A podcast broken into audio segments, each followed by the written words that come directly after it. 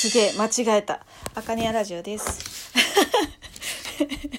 久々だといろんなことを間違える。さあえー、っ となんか更新したのを確認したら10月の末だったのね前回がね。1ヶ月経っちゃいました。すいません。誰に？まあいいや。えー、っとうん前回ちょっとポロッと告知してた和の暮らし店なんですけどもおかげさまで、えー、と多くのね初め2日間3日間のうち2日間がもうすごい雨で気温も上がらずああどうなることだろうと思ってたんですけどもまああのねいろんななんだろうみんなそれぞれが何て言うのかな持ち売り企画っていうかあのワークショップなんかやってるのでそれのおかげもありうん多くの方々に、えーと、足を運んでいただきましたありがとうございます。まあ、茜屋もあの茜屋のねすごいところはねなんかどこに出ようがどれだけのなんていうのかな天候が悪かろうがあの結果一緒っていうね なかなかですな。じゃあもうちょっと頑張れるんじゃないかっていつも自分で思うんだけど頑張ります。あでもあの茜屋に寄ってくださった方、えー、またなんだろうな、えー、すっごい恥ずかしかったね「あかねやラジオ聞いてます」って言われてめっちゃ恥ずかしかったんだけどだってもうねこれさ酔っ払ってあげたりもしてるからさなんかもう本当にすいません。ありがとう聞いてくれて。でもね質問はずっとね待ってるんだよ。みんなからの質問を。質問ください。だんだんネタ切れになってきて自分の身を切るトークになってくる。身を切るってなんだろう。なんかそんな感じになるので。まあでも本当にありがたかったです。いろんな人が声かけてくださり初めての。あのここ最近ねなんかしばらく私は一挙の和の暮らしで初めはお客さんだったんですけどでまあちょっとあの今回ねお休みだったけどあの滋賀の方ん？滋賀の方で頑張ってるまりえちゃんってヤーンのまりえちゃんっていういるんですけどそのまりえちゃんがちょっと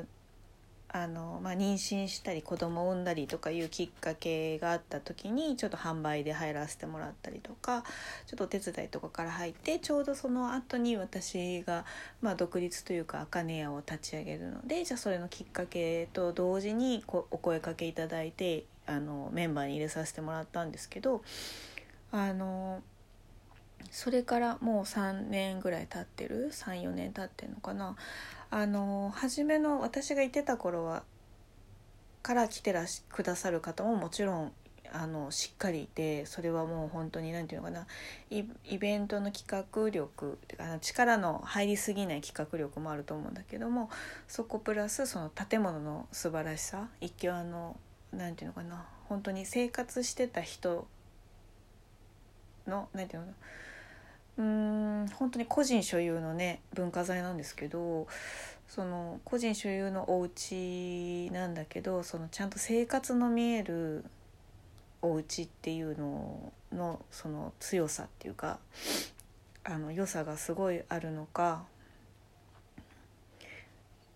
来てくれる人たち大体みんなすごい長いそれ滞在時間本当に長いしね。雨とか天気がいいとか関係ないんだよな。なんかほぼほぼいるっていう人もいるしね。一日中いるみたいな人もいるし。だからそういうのがいて心地いいって思ってくれる場所を、まあ、提供してもらってるっていうか貸していただいてるっていうのが多分一番強いんだけど。でやっぱり来ると心地いいからだんだんみんなこう何回も足を運んでくれたりとかするんだけどあのー、本当ね前に比べるとねどんどんね人が来る人も変わってきてるしうん前よりももっともっとなんか来始めたばっかりなんですっていう人たちが来てくれるようになってる気がするんですよね。それがねなんかすごくね新鮮だなって思います。なんかありがたい。うん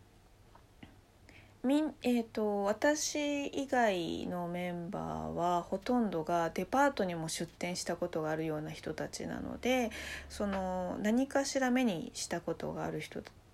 あるよっていうような作家さんとかばっかりなんですね。で作家さんなのよね私はもう店主なんだけどだからまあセレクト基本的に、まあ、自分で色出ししてやってるものもあるけれどもほとんどがセレクトなので。なんだけどなんかまあやっぱりそういう人たちの魅力をその作り手の話も聞ける場として提供できるっていうのは一つのいいなんていうのかな。いい場所なのかなっていうのを感じましたね。まあ毎回感じるんだけどね。なんかありがたいな。ねなんかあとは発信することの大事さがやっぱあるんでしょうね。その新しい人が来てくれるっていうのはね。でみんなやっぱり楽しそうにしていくのと、えっと、前回ぐらいからねスタンプラリー始めたんですよね。そのみんなねやっぱりなんていうのかな。まあ分かるよ。私も同じように思う時あるもん。だってそれはユーザーだから。着物ユーザーだから分かるんだけどだからねやっぱりね素敵なもの見ると欲しくなっちゃうんだよねだから自分のお目当てのとこだけ見ようみたいな感じの流れの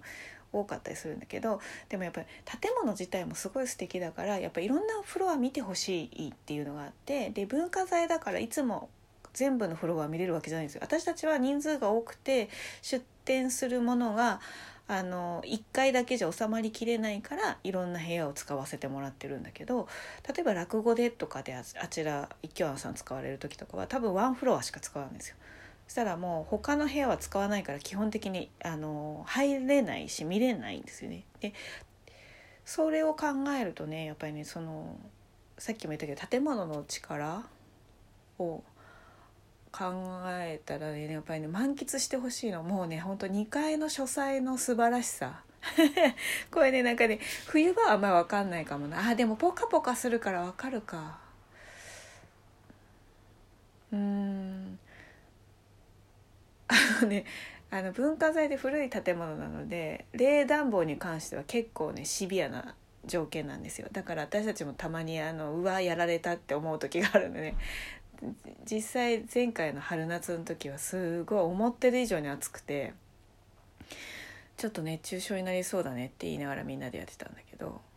あの今ね一挙は年に2回しかやってないんですよ和の暮らし店でも前はねえー、っと1回 1, え1年間だけかななんか4回やったことがあるんだよね。その時のあの2階の夕方のあの みんなの死にそうな顔をいまだに思い出して今日今回もみんなで喋ってたんだけど すごい暑かったんですよ。で浴衣でね遊びに行くにはなんかほなんていうのかな初めて行くと西荻の駅から遠く感じるんだけど一回場所が分かっちゃうとその行くまでの工程にもいろんなお店がとにかくあってまあ、またその頃と店の並びは変わってはいるけどでも何て言うのかな街が持ってる雰囲気っていうのがやっぱりあるから面白いお店がやっぱ集まるんですよね。だからあのなんだろうなんかハンドメイドっていうかオーダーメイドの靴屋さんあったりとかチョコレート屋さんあったりとかあとはもうなんかすごい品のいいっていうかセンスのいいアンティークショップがあったりとかなんかこう面白いの。であのテレビとかにも出たこ取り上げられたことがあるようなリゲンドっていうあの古民家カフェがあったりとかあとはもうスうんカレー屋さんも美味しいところが何軒かあって私はもうオオーケストラっていうお店1本に絞ってんだけど もうそこのほうれん草のねサグチキンが美味しいんだよね。サグチキンカレーが美味しいんだよね。もうなんもうど緑のね。ど緑って言わない？言わないか。めっちゃ緑の 一緒やんな。表現変えただけ。すごいの。もうほうれん草の色しかしてないの。でもしっかりスパイシーなカレーのでサフランライスにそれが乗っててで中に骨付きのもうスプーンを入れると骨からお肉がほろっと外れるチキンが入ってるんだけどそれとその食後にチャイを飲むっていうのが楽しみでしょうがなくて会期中絶対行くんだよね。でただ時間帯がどうしても一挙案って7時までやってるからあの日によってはもうあの売り切れちゃうの。もう間に合わないの。7時過ぎに行ったら。もうね悲しい気持ちになるんだけどあ食べれなかったって。前回がそうだったんですよ。もうやっぱりすごい暑かったからか。やっぱり食べたくなるんだろうねみんなね。だからもうでまあ私たちがやってるのも週末だし余計だよね。でもなくてすごいショックを受けたんだけど今回はねやっぱりさすがに寒くて雨だったからね入れたのね。やったと思って。もうほんと芯から温まるし何て言うのかな。綺麗になる感じがする。体の中が。あそこのカレーは。みたいなね。だからそういうのがあれ何の話だった？あまあえ？一挙案の話だよね。だからなんかそのなんか途中からカレーの話になっちゃってわけわかんなくなっちゃった。え？っ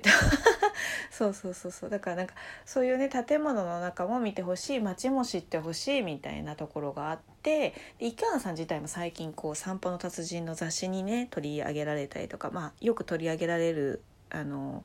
なんていうのかな。関わりやすい文化財なのでまあそういうのもあり。ね。であもう10分過ぎたよ。何喋ろう。あだからだからだからっていう接続詞はおかしいけどだか久々だとこういうあれだよね。時間のペースも全然 だけど。うーんそうね。だから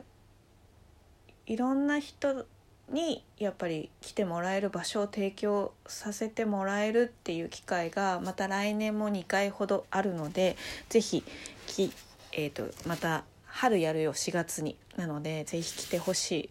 で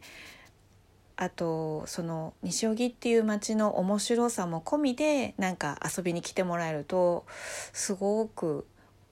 いいなって思うイベントなのでぜひぜひ来てください。なんか前回と同じ和の暮らし店のあれになっちゃったね。あまた次も。